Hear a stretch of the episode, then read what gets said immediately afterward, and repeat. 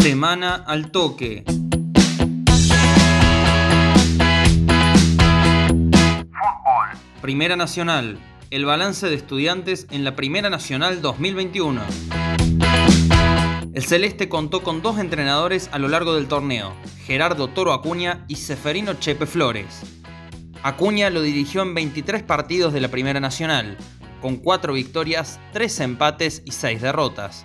Flores lo dirigió 9 partidos, con una victoria, 6 empates y 2 derrotas.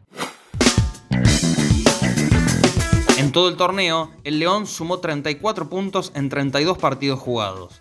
Ganó 5, empató 19 y perdió 8. Tuvo 23 goles a favor y 26 en contra. Fue el equipo que más empates registró. Arrojó el 35,4% de efectividad en puntos.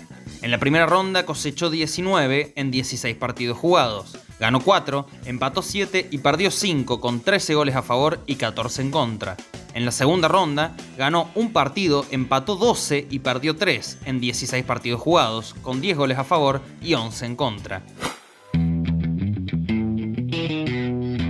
Temperley fue el único equipo que le hizo 3 goles en un partido. Sucedió en la última fecha, cuando Estudiantes perdió como local en el Candini 1-3. De los 19 empates, 9 fueron por 0 a 0 y los restantes 10 por 1 a 1. La mayor sequía sin triunfos duró una ronda, desde la fecha 14 hasta la 31, con 3 empates y 2 derrotas.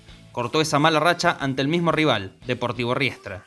Por último, de los cuatro líderes en la zona A, Tigre, San Martín de Tucumán, Quilmes y Almirante Brown, solo el cervecero pudo ganar en el Antonio Candini. Los otros tres se llevaron empates.